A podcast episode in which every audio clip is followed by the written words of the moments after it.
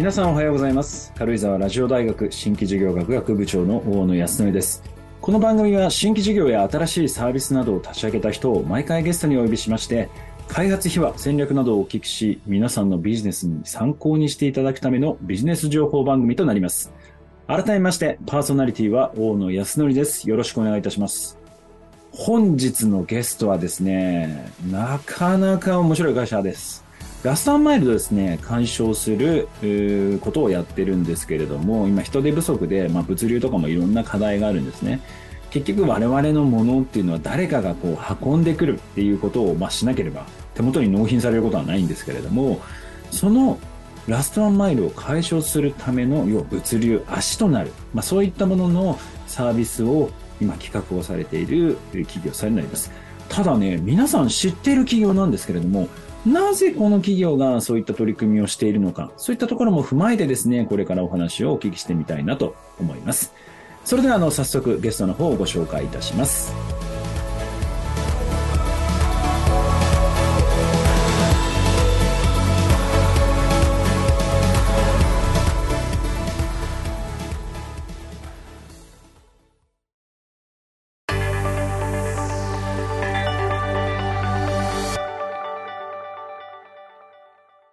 はい、えー、本日のゲストはですね、ネオスホールディングス、えー、株式会社シニアスタッフ未来事業推進部の片山裕太さんにお越しいただきました。よろしくお願いいたします。えー、ソールニクスの片山と申します。よろしくお願いします。ね、エネオスと聞くと、まあ、ガソリンランドがが非常に有名かなと思うんですけれど、まあ、このエネオスを傘下に置く、このエネオスホールディングスが、まあ、現在ロボットの宅配事業のですね、まあ、いろいろな実験というのをされていると。このあたりをですね、中心にお話をお聞きしたいなというふうに思っておりますので、本日はよろしくお願いいたします。お願いします。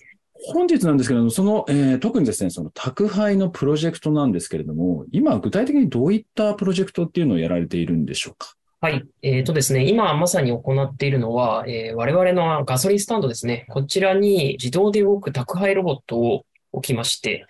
で、お客様からですね、えー、注文をいただくと、例えば食料品とかですね、えー、消費財のこういったものをご注文いただくと、ロボットが自動でですね、えー、そのお店に取りに行って、お客様の元までですね、荷物を運ぶ。まあ、そういったような、えー、デリバリーの、えー、サービスを実施しています。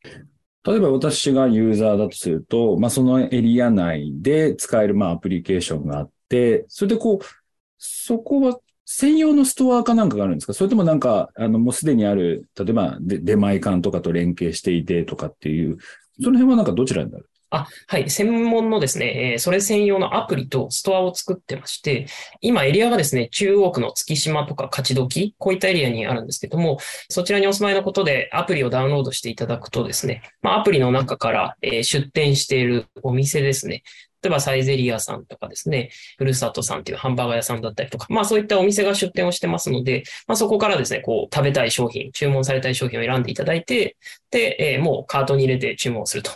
一連の流れは、いわゆる、えー、そういったフードデリバリーの、えー、アプリと一緒になってます。なるほど。いや、私もあの、特にコロナ禍に入って非常にそういったアプリケーション使ったんですけれども、まあ今回のこの今やられているアプリケーションというのは、この注文してから大体どれくらいでこう届くものなんですか？もちろん多分時間帯とかによって、あとお店とかによっても異なってくるのかなと思うんですけれども、そのあたり平均実際どれくらいになるんでしょうか？はい。大体ですね、30分から1時間ぐらいが配送時間になります。まあ一般的に今あるような出前のサービスに、まあ基本的には同じような形でっていう感じですね。そうですね。ちょっと時間かかるかなというぐらいですね。はい。なるほど。いや、でもあの、すごく不思議なのがですね、あの、なぜこのプロジェクトを、まあ、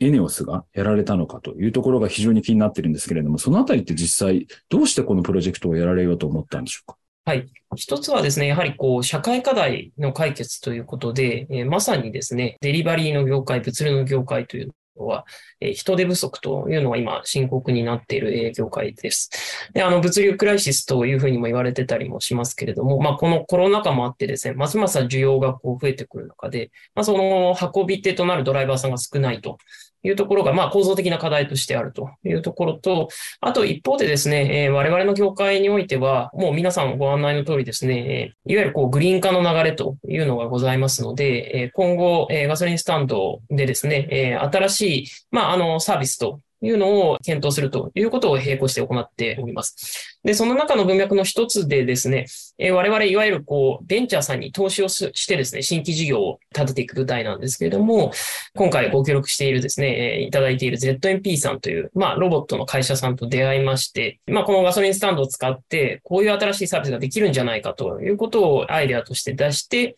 え実際にですね、えここまで、え今何とかですね、実証実験を行うところまで来ているというような形になります。なるほど。じゃあ、あの、将来的には、まあ、全国にあるそういったガソリンスタンドというところが、まあ、拠点となって、まあ、宅配ロボットっていうのが、こう、各ご自宅の方に行くような時代になるかもしれないというような感じなんですか？そうですね。一つの可能性としてそういうことも、えー、考えています。で、やはりあのガソリンスタンド、我々あの全国に1万2000ございますけれども、そこにこう場所とですね、電力とこう人というのがおりますので、まあロボットああいう、えー、可愛い形していますけれども、まあ基本的にはこう小さい EV のようなものになりますので、え、まあそういったものをですね、管理しておく拠点にですね、えー、そういったガソリンスタンドが役立つんではないかというふうに考えています。ちなみにそのまあロボットのベンチャー会社さんともまあアライアンスを組みながらやられているとは思うんですけれども、皆さんのこの役割としてはどういったところを担っているんでしょうか？はい。エネオンソホールディングスの役割としてはまさにこういったですね、サービスの設計と、あとは提供の、まあ、主体となるというような位置づけになっています。今回あの3社関連していまして、まあ、我々とですね、ZMP さんはこのロボットと、えー、ハードウェアですね、こういと、あとソフトウェアの部分作っておりまして、もう一社エニキャリさんというですね、えこちらもベンチャーさんになりますが、えこのエニキャリさんというのは、いわゆるこう、え注文のアプリとかですね、注文のロボットへのこうアサインの、えま、システム、まあ、こういったものを作っていただいている会社さんになっています。この3社で、え今、このサービスをやろうとしている形になります。なるほど。これあの、ロボットがまあ、これからこう、まあ、ガソリンスタンド等からこう、こう出ていくような形になると思うんですけど、こういったところの保守だとか管理とか運用みたいなところも皆さんの方でやられるというような感じなんですか？そうですね。はい。実用化の際にはまさにそこを含めて我々の方でやっていきたいというふうに考えています。なるほど。この保守、その管理、運用っていうふうな形になりますと、結構人手もそうですし、それなりのこう、ノウハウというか技術っていうものが必要になるのかなと思うんですけれども、そのあたりを今蓄積して実証実験をいろいろなところでされているというような感じなんですか？そうですね。はい。まさにおっしゃる通りでして、今そこは ZMP さんですね、ロボットを作られている会社さんが、えー、持っているところにはなるんですが、まあ、その知見、経験をですね、えー、我々も、えー、この実証でつけていきたいというふうに考えています。ただ、あの、将来的にはですね、このロボットも基本自動で動くものですので、まあ、あの、基本的にはこう、何も手をかけず、えー、ほぼ動いてくれる世界観っていうのを目指してやっている形ではあります。はいちなみに国内ではそんなにまだ事例はあれですけど、海外だとかなりね、もう数十キロの速いスピードで車のような大きい、こう、ものがこう走ったりっていうのはあるのかなと思うんですけれども、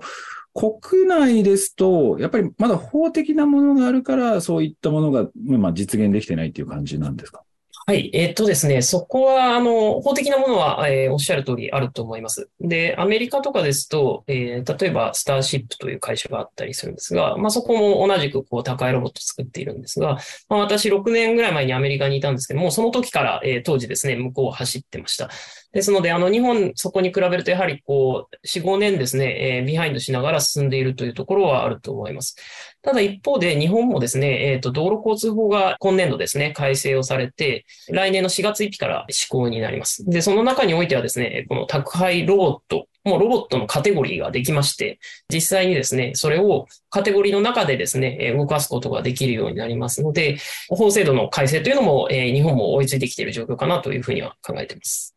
まあそうなってくると、いろんな場所でこういうのが動き出すと、いろいろなこう、まあ課題といいますかトラブルも発生するのかなと、その中であるのは、まあ例えば接触事故ですとか、あとはその盗難みたいなことも考えられるのかなと思うんですけれども、そのあたりは対策としてはどのような対策を取られているんでしょうはい。えっとですね、あの、基本的には、やはりこの自動運転のその、まあ、システムというのを、できる限りこう洗練化していくというのが一つのアプローチになります。まあ、今回連携され、させていただいた ZMP さんも、えもう行動でですね、あのロボットをものすごい距離、えー、走らせておりますので、えー、その中でですね、自動運転の AI も、えー、どんどん精度が良くなって、え、おります。ですので、あの、そういった形で、えー、システム面で改善していくというところもそうですし、あとはやはり体制としてこう、本当に、ま、何かあった場合に、まあ、当然、こう、すぐに駆けつけられるような体制を、例えば整えておくとかですね、えー、そういった感じでオペレーションの面でも、えー、安心にですね、えー、そういったサービスが、えー、ご利用いただけるような形にしています。これ、ゆくゆくは、スピードとかは、今よりも速くなる感じなんですかね、はいはいいえ、えー、変わらないと思います。というのもですね、先ほど申し上げました、こう、道路交通法の中では、このロボット6キロ以下で、えー、歩道を走るということが決まってますので、えー、基本的にはその中で動かすということになると、えー、そこが最高速度に、あの、現状の制度上なっています。なるほど。まあ、6キロとなると、おそらく活動できる、まあ、拠点から配送できるエリアっていうのが、多分ある程度何キロまで、えー、半径何キロっていうの、まあ、多分ターゲットになるのかなと思うんですけど、そのあたりっていうのは今何キロぐらいを考えられてるんですか？大体1キロぐらいを想定しています。あの、先ほどのこう配送時間1時間ぐらいというのを実現するためにですね、やはりこう、えー、店に行、お客さんの元に行って戻ってくる。まあそういった一連の流れを、えー、その時間内に実現するためには、そのくらいの距離感で、えー、できると一番いいかなというふうに思ってまして。まあ我々のガソリンスタンドのネットワークもですね、えー、比較的近い距離感で、えー、ございますので、まあそういったところの、まあ親和性というのもあるかなと、はい、考えてます。なるほど。では、こう、技術的なところも法的なものも、まあ、徐々に整い始めてきているので、まあ、おそらくそういったものが、これからどんどんどんどん出てくるのかなと思っているんですけれども、まあ、技術は、えー、大丈夫そうですと。あと、ビジネス面なんですけれども、これ、皆さんそういったこういう、まあ、え、サービスっていうところを展開されて、どのあたりでこう、マネタイズをしていく、どういう設計になっているんでしょうか？はい。あの、基本的にはですね、デリバリーロボットですので、ロボットにこう、働いてもらってですね、配送サービスをすることによって、送料とかですね、えー、あとはこう、手数料っていうのをいただくと。で、そちらがこう売り上げになってコストとしては、えー、ロボットのフィーだったりですとか、えー、あとは場所代、電気代というのがかかってくるというのが基本的なモデルになっています。ただ、まあ、あの、そのあたりのところはですね、えー、現状やはりこう、ロボットが、まあ、先ほど申し上げました6キロという制限ですとか、まあ、そういったのも鑑みながらですね、本当にこう、そこがビジネスとして成り立たせるように、例えばどんな商品を運ぶべきかとかですね、えー、あるいはその、一気に何個も運べるとより儲かるようになるんじゃないかとか、まあ、その、この制限の中で、えー、さっきのモデルをこう、いかに持続可能にするかみたいなところは、今もまさにこう、工夫して検証しているようなところになります。あの。今、ちなみにあの、1回でどれくらいの量を運べるものなんですか？えっ、とですね、大体、あの、ロボットのサイズも、えー、決まってまして、えー、大体70センチ、60センチ四方ぐらいのですね、まあ立方体ぐらいをイメージしていただけると、えー、大体そのくらいの量になっています。ですので、あの、お弁当とか、えー、飲み物とかですね、そういうものは全く問題ないんですけども、例えば本当にこう、スーパーさんと連携して、まあ、トイレットペーパーと大きいお水とかですと、なかなかやっぱりちょっと、えー、入らなかったりもするので、まあ、そのあたりのこのサイズ感で、えー、運べるもの、まあ、将来的には例えば、えー、より付加価値の高い薬とかですね、えー、そういったものを含めて検討していけると面白いんじゃないかなというふうには思っています。なるほど。先ほどまあシステム利用料とか配送料とか、まあそういった手数料というお話だったんですけれども、まあそもそものこの配送料っていうのはユーザーが負担をする。一般のユーザーが何かを買った時に送料380円とか400円をお支払いするみたいな、そういう形のモデルになるんですか？そうですね。あの、今まさに実証しているあのサービスのモデルですと、お客さんから払っていただくような形になります。このシステム利用料というのは、どこからこう引っ張ってくるものなんですか？あ、実はですね、それも、えっ、ー、と、お客様からになっておりまして、なるほど。あの、いわゆるこう、ウーバーイーツとかですね、出前館さんとか、ああいったモデルと全く一緒なんですけれども、ああいったものってこう、基本的には店頭の価格よりこう、高い価格でですね、商品が出てるかと思うんですけど、確かに。ああいったところにですね、実はあの手数料が、えー、載せられているというような形になっています。ですので、あの、最終的な負担者としては、えー、注文するお客様っていうような形にはなっているんですが、まあ、ロボットなので、なるべく安くですね、えー、運べるというのも大きなメリットにはなっていますので、そのあたりの、こう、送料、手数料をなるべく安くしていくというところも一つの、あの、はい、ロボットを打ち出していきたいメリットになります。なるほど。いや、でも本当にね、私はあの、どちらかというと、こう、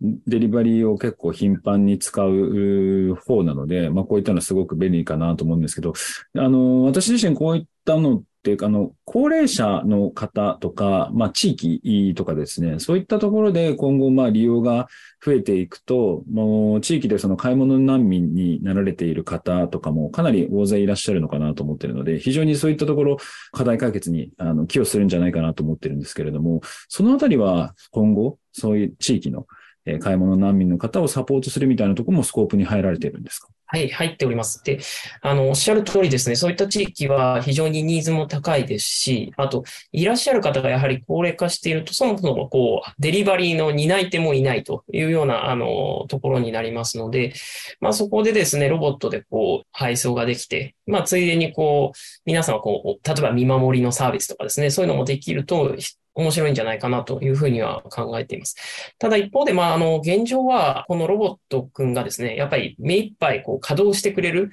で、えー、ことが必要になってきますので、えー、今は、あの、月島という、まあ、あの、まさにこう、えー、非常に人口密度が高いエリアでですね、えー、まずビジネスのモデルっていうのを一つ確立したいというふうに思っておりまして、その上での展開ということを今考えています。なるほど。まあ今、月島でその実証実験されてると思うんですけど、当初その予定してた、まあ目標としてたものと実際そのやってたもので、何かこう違いみたいなもの、あとはこれはこんなに反響があったみたいなものって何かありましたでしょうか？そうですね。あの、反響のところからいくと、やはりこう、特にお子さん連れのお客さんとかですね、えー、そういったお客様から非常にこう、このロボットデリバリーの体験をですね、楽しんでいただけたというようなとこだったりとか、あとはこう、深夜のデリバリーとかもやっていたんですが、やっぱり深夜だとですね、人に会うのがちょっと怖いというお話の中で、こうロボットだと逆に安心して受け取れるみたいな、そんな反響は、いただいてですね、あ、そういう観点もあるかというふうに、思いました。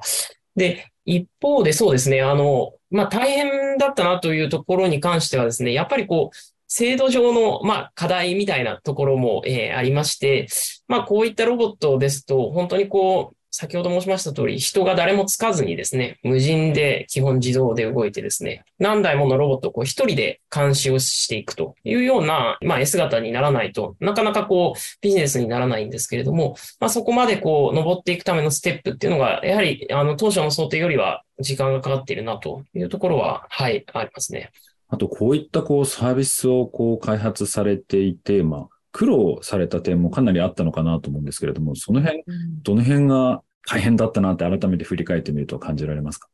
そうですね。あの、やっぱりこう、えー、非常にこう関係する方が多いプロジェクトなので、ちょっとこう、まあ、社内外含めてですね、いろんな方をこう巻き込んでいくっていうことが、えー、特にこう立ち上げではやっぱりあの苦労したかなというふうには思っています。当然、あの、ガソリンスタンドを使わせていただくことだったりとか、あと先ほど申し上げました2社ですね、ZMP さんというエニキャリさんという2社の、えベンチャーさんと連携をしているプロジェクトなので、やはりあの、皆さんがこう、同じ方向に向かってですね、えー、協力し合えるような形に、えー、ちゃんと持っていくということがやっぱりすごく重要になってきますので、やはりこういったものを、えー、目指していく世界観だったりとか、まあ当然やるメリットだったりとか、まあそういうのを、えー、共通認識持ちながらですね、えー、やっていくっていうところが、まああの特に 立ち上げの時はかなりあの苦労したところはあります。はい。いや、そうですよね。自分たちだけではなく、複数の企業、しかもその会社の規模もそれぞれ違う、文化も違う会社、あとは各省庁とも調整したりしなきゃいけないっていう、これかなり大変だったんじゃないかなと思うんですけど、もともとこの未来事業推進部という部隊は、そういう新しいことをやっていく専門の部隊なので、こういうのを慣れてらっしゃる方たちが多いんですかね。それとも今回はもう初めてというか、スタートでもう試行錯誤しながらやっていったんですかね。そこに関して言うとですね、えー、まさにこの未来事業推進部は、えー、その新規事業をやる部隊なので、まあ本当にこういった新しいプロジェクトばっかりをやっているというような、え部署になっています。ただ、あの、個人的には、やはりこう、こういったものをやるというのはですね、あの、かなりこう、関係者多いプロジェクトを一から作っていくっていうのは、えー、私個人としては新たな、新しいことだったので、もう本当にこう、試行錯誤しながら、あの、進めていったっていうのは個人としてはありますね。この事業そのものは、その会社でまやろうっていうふうにこう決まったのか、その下の方から、もうみんなで現場の方で企画をして、こうやりたいっていうふうに上げていったっていうところでいくと、どちらだったんですか？これはですね、えっと、下からになります。で、この部署はですね、あの、そういった形で、こう、やっぱりベンチャーさんと連携をする、えー、っていうところが一つのこう手段になっていますので、えー、そういう意味ではですね、非常にこう、個人のやっぱりこう、マインドというか、あの、ぜひ絶対これやりたいんだ、みたいな思いをですね、えー、かなりこう、主軸に、え、置いているというような部署になっています。ですので、あの、我々の舞台の中でやっているいろいろなビジネスもですね、えー結構多くはですね、あの、個人の担当者はこういうことやってみたいんだっていうことをですね、起点にして、まあ、あの、提携するベンチャーを探して、えー、まあ、社内外を巻き込んでいくというような、えー、動きをとっています。なるほど。いや、これはでもすごいですね。これって企画をして、まあ、会社を説得してプロジェクト化するまでって、大体期間ってどれぐらいで通せるものなんですか？例えば6ヶ月とか1年とか。そうですね。えっとですね、これに関しして言うと、大体1年弱、えー、最初の動きにはかかってまして、こういったプロジェクトをやりたいと思ったのはですね、えー、2020年の5月とかそのくらいなんですけども、その5月からですね、実際にこう、えー、始めて、えー、例えば ZMP さんとか NKI さんみたいな方々を探したりとかですね、えー、実際にこう出資をしたり、で、実証実験の準備をしたりして、実証実験ができたのは翌年の2月になりますので、まあ本当ほぼ丸々1年かかって、そこまでこぎつけたというような感じになります。なるほど。このまあ計画を出されて、まあ約1年こう企画を進められたのかなと思うんですけれども、その時に細かいその事業計画書みたいなものも合わせてやれたのか、や、あの、ご提出したのか、あとは、えー、どちらかというと、こういう、まあ未来が来るので、実証実験こうさせてもらって、で、それをもとにまた詳細な事業計画を書かせてくださいみたいな形で言ったのか、ど、ど、どんな感じで進められたんですか？あそうですね。どちらかというと、後者の方に近くてですね、あの、やっぱりこう、ロボットのサービスをこう、やるっていう世界観っていうのを、えっ、ー、と、かなり重視して、えー、いる部署ですので、まあそういった世界観を描きながら、まずその最初の実証でですね、そもそもこれって技術的にワークしてお客さんに受け入れられるのかどうかっていうのを、まず試しましょうっていうところが、まあ比較的ですね、あの、スピーディーに進むかなと、部署かなというふうに思ってまして、そこも踏まえていきながら、当然どういうモデルでっていうのは、えー、最初から頭では持っておくんですけども、詳細な数値とかですね、えー、そういったものは、えー、動きながらこう作っていくような、うん、はい、そんな形で進めてましたね。いやー、エネオスホールディングス、いい会社ですね。すごいですね。いや、そう言っていただけると嬉しいですね。いや、いろいろなその会社さん見てるんですけど、おそらくこれ私の予測なんですけれども、この多分 NS ホールディングスの役員の方が本気で新規事業を多分立ち上げようって思ってらっしゃるんじゃないかなと。じゃなければ、多分まあこういう専門部署もできないんですけれども、そういった形で、あの、新しいことをバンバンやらせてくれる環境って結構珍しい方だと思います。なんかそのあたりで実際どどうですか？役員の方とか、まあ、なんだろう、周りのえー、環境とかもちょっと見ながら。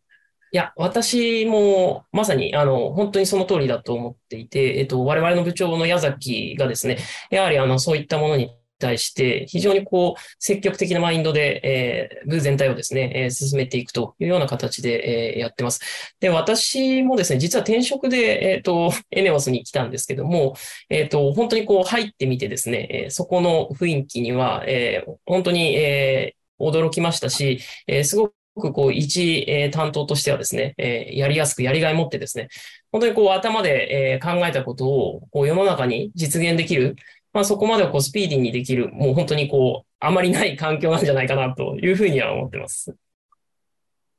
いやほ、いや、本当にすごいなと思いますね。しかもその、まあ、ある意味、その業界ではかなり、まあ、大手といいますか、圧倒的王者のこう部類にいる企業がですね、こうやって攻めの姿勢で新しい事業を積極的にやり続けるっていうのは、まあ、本当に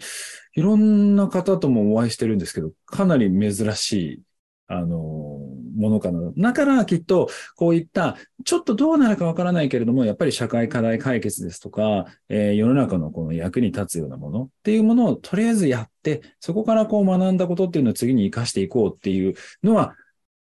普通ではなかなかこう通しづらいところがあるので、いやーなんかすごいお話今日お聞かせいただいてですね、すごい会社だなって改めて思いましたね。ありがとうございます。まあ、そうですね。で、ただ一方でもこのプロジェクトもですね、あの、まあ、今後、この実証が終わった年度末を踏まえて、もうまさにこうビジネスに、えーの乗り込んでいかなきゃいけないフェーズになってきてますので、まあそこは本当に、えーちょっと勝負どころだなというところではあります。はい。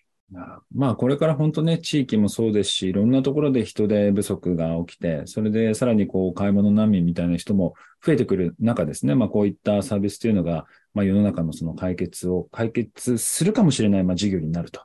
いう可能性がありますので、まあ、今後の成長を非常に楽しみにしております。ありがとうございます。エノースホールディングス株式会社シニアスタッフ未来未来事業推進部の片山優さんにお越しいただきました。ありがとうございました。ありがとうございました。